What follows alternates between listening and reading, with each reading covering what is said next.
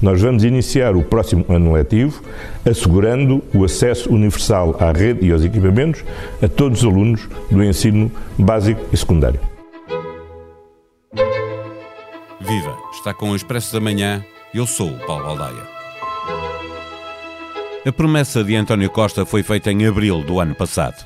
O ano letivo começou em setembro e os primeiros computadores, cerca de 100 mil, chegaram às escolas em novembro, existindo a promessa de fazer chegar mais 250 mil brevemente. Se desta vez a promessa for cumprida, os alunos carenciados, aqueles que se calcula que não tenham nem computador nem acesso à internet, passariam, pelo menos no acesso às novas tecnologias, a estar em igualdade de circunstâncias com os demais. E, portanto, o problema é que, com as escolas e com os professores, continua tudo exatamente igual. E igual pode significar que apenas um terço dos professores estará capaz de dar aulas por videoconferência, como aconteceu no primeiro confinamento. Recuperamos uma outra parte da entrevista do Primeiro-Ministro, aquela em que o próprio assume que o ensino à distância potencia os fatores de desigualdade. Houve outra, outra face da moeda que esta crise demonstrou. É que eh, as desigualdades são muito mais persistentes do que, aquilo que, do que aquilo que muitas vezes se pensa. E que quando elas se diluem na mesma sala de aula, elas acentuam-se quando cada um vai para as suas, vai para as suas casas e ou por insuficiência da infraestrutura das, da rede de comunicação, ou por falta de equipamentos, ou por falta de, ou por as diferentes condições de habitação e de, de diferentes contextos familiares, essas desigualdades tornam-se mais visíveis. Presidente da Associação Nacional de Diretores de Agrupamentos e Escolas Públicas, Filinto Lima, lembra ao Expresso da Manhã que ainda há milhares de alunos desligados. É evidente que se nós tivermos que regressar a um confinamento, se alguns alunos tiverem que regressar ao confinamento, isso não será positivo para o processo de ensino-aprendizagem. Os professores fizeram o melhor que puderam e fizeram muito no terceiro período, com muitas dificuldades, com muitos constrangimentos, nomeadamente a inexistência eh, para muitos alunos de um material que eu acho que é fundamental para o processo de ensino não presencial, o ensino de emergência, que são os computadores que é a rede de internet, que muitos não tinham, muitos não, não, dispunham. Ou seja, nós até lhes chamamos os desligados. E eu não gostaria que, no meu país, uh, uh, tivéssemos uh, neste ano mais desligados. E se calhar podemos ter, se confinarmos, se algumas turmas confinarem. Porquê? Porque o, a promessa do Sr. Primeiro-Ministro de dotar o, todos os alunos de computadores ainda não foi cumprida. Eu entendo, não é fácil, são milhares de computadores na, na ordem do milhão de computadores. Há um concurso público, há um concurso internacional, não é fácil, mas o que é certo é que eu temo que se tivermos que confinar alguns anos de escolaridade, por exemplo, o secundário, alguns alunos poderão ainda não ter esses, esses, esses computadores prometidos eh, para todos. Os alunos serão os receptores, mas os emissores também precisam de material novo. E já agora também é preciso não esquecer e lembrar o nosso governo que as escolas têm computadores, muitas escolas, do século passado. Ou seja, dá, dá muitos anos esta parte. E o parque escolar, o parque, eh, portanto, informático das escolas, necessita de ser eh, eh, atualizado. Muito, muito dele está obsoleto. E, portanto, é também necessário fazer chegar computadores aos nossos professores, aos no, às nossas escolas. Com o país fechado e as escolas abertas, os profissionais da educação passam a estar na linha da frente e a reivindicação parece muito justa. Se a escola é o último reduto a ser fechado, essa penso que é a ideia que está a prevalecer, então eu acho que aquele anúncio também do governo em outubro ou novembro de fazer chegar às escolas os testes rápidos não devia de se ter evaporado. Evaporou-se.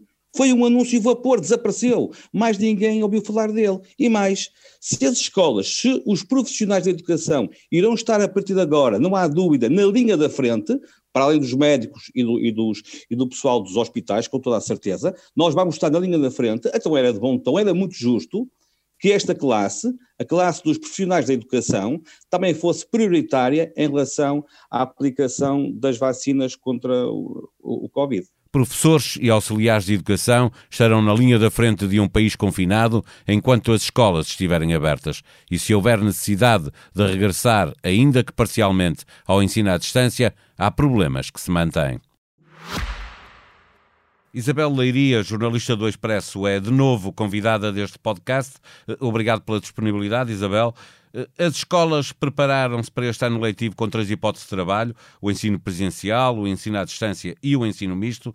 Os computadores prometidos pelo governo ainda não chegaram a todos os alunos carenciados, nem aos professores ou às escolas. Há condição para fazer com o um mínimo de igualdade para todos os alunos o ensino à distância? Bom dia, Paulo. Eh, bom dia a todos. Se há mais condições do que em março, eu penso que talvez sim até porque a questão dos equipamentos começou a ser resolvida ainda a conta-gotas mas uh, a verdade é que durante o primeiro período foram entregues 100 mil computadores e há agora a promessa de fazer chegar mais 260 mil de forma a cobrir todos os alunos que, estão, que têm mais carências económicas e menos possibilidade de adquirir esses, esses instrumentos, a própria experiência dos professores que desde março passaram para o ensino à distância no último ano letivo e começaram a trabalhar dessa forma, uh, penso que também ajudará, mas é certo e sabido que o ensino presencial não é substituído pelo ensino à distância da mesma forma. Há alunos que se dão melhor, outros que se dão pior com, com essa modalidade, e há até neste momento uma avaliação que está a ser feita pelo Ministério da Educação, pelo Instituto de Avaliação Educativa, uh, com uma espécie de testes de aferição junto de uma amostra de alunos,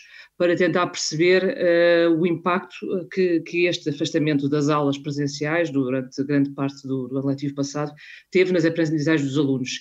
E, portanto, quando esse estudo ficar concluído, também ficaremos a saber um bocadinho melhor quais foram as consequências desse ponto de vista.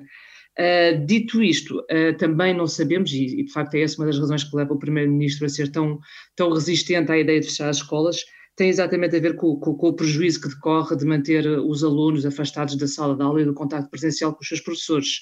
Uh, portanto, entre terça e quarta-feira lá saberemos melhor quais são as intenções do, do, governo. Eu estou convencida que, pelo menos para esta semana, a decisão de fechar as escolas não se coloca uh, talvez futuramente, e, e, também muito em função daquilo que serão os números e a evolução da, da epidemia do, no, no, país.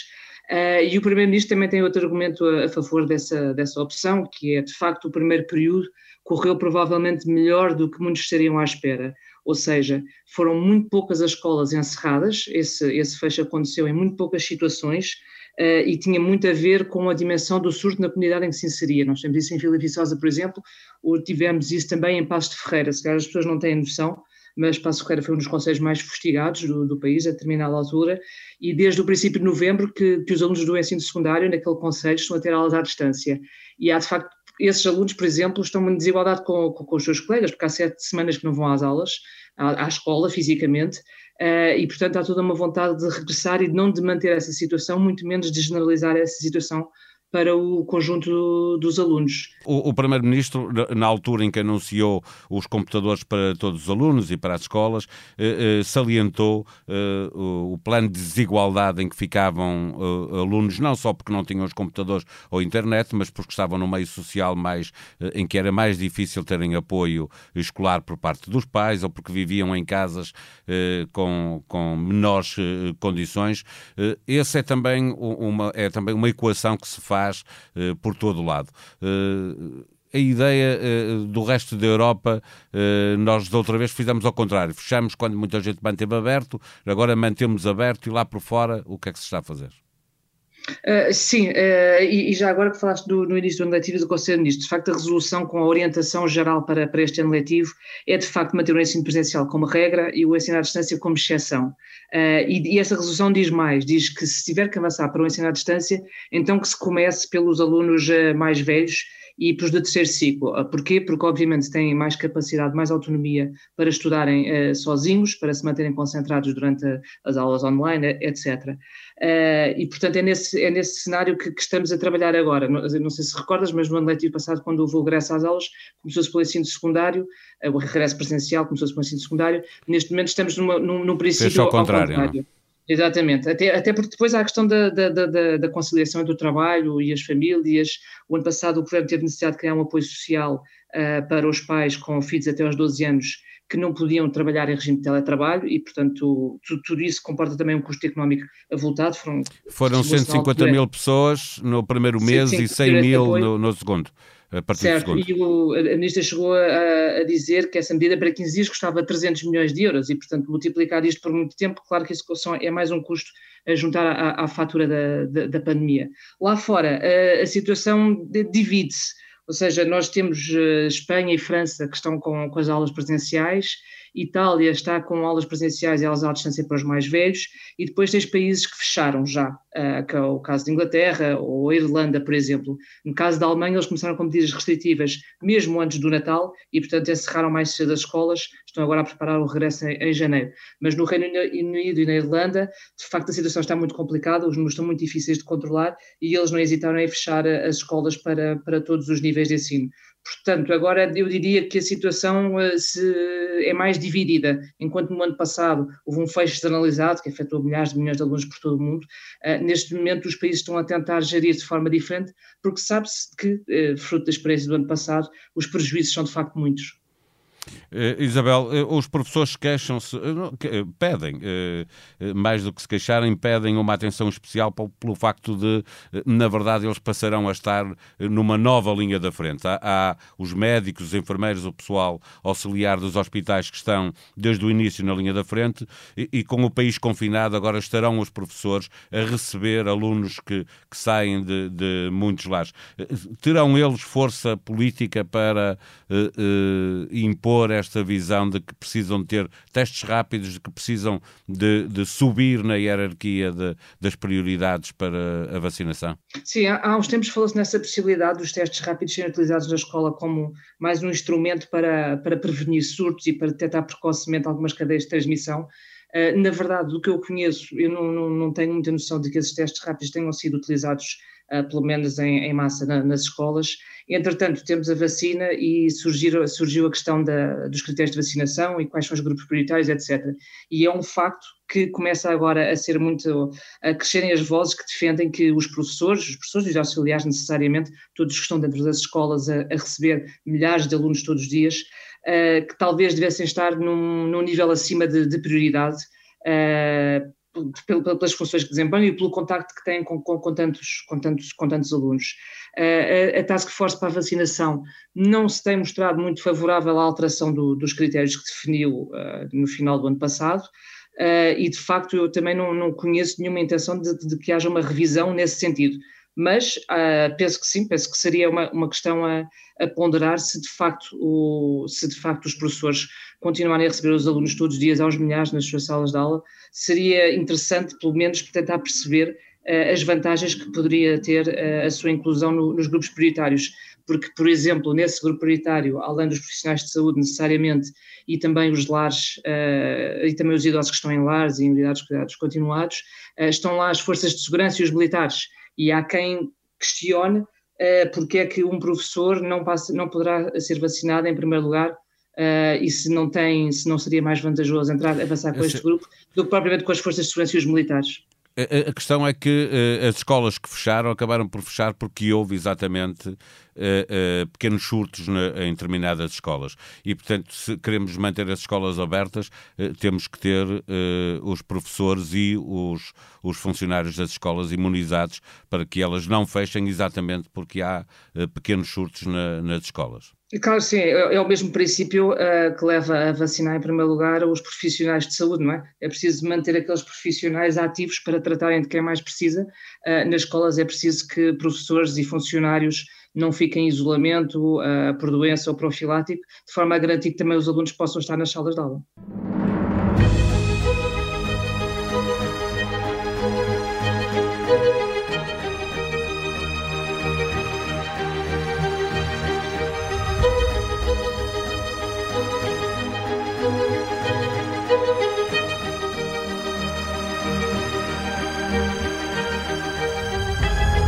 Para acompanhar a evolução da pandemia em Portugal e no mundo, no site do Expresso encontra informação atualizada a todo momento. Mal do país e de parte significativa da Europa, a vaga de frio que ameaça ficar por mais uns dias. Em expresso.pt pode igualmente acompanhar os primeiros dias de campanha, depois de uma semana de debates com todos contra todos. No site do jornal pode recordar as avaliações feitas pelos comentadores da SIC e do Expresso ao desempenho de cada um dos candidatos. Este é um podcast diário que pode subscrever nas plataformas digitais SoundCloud, Apple Podcast e Spotify. A sonoplastia é de Joana Beleza. Tenham um bom dia, voltamos amanhã. Até lá.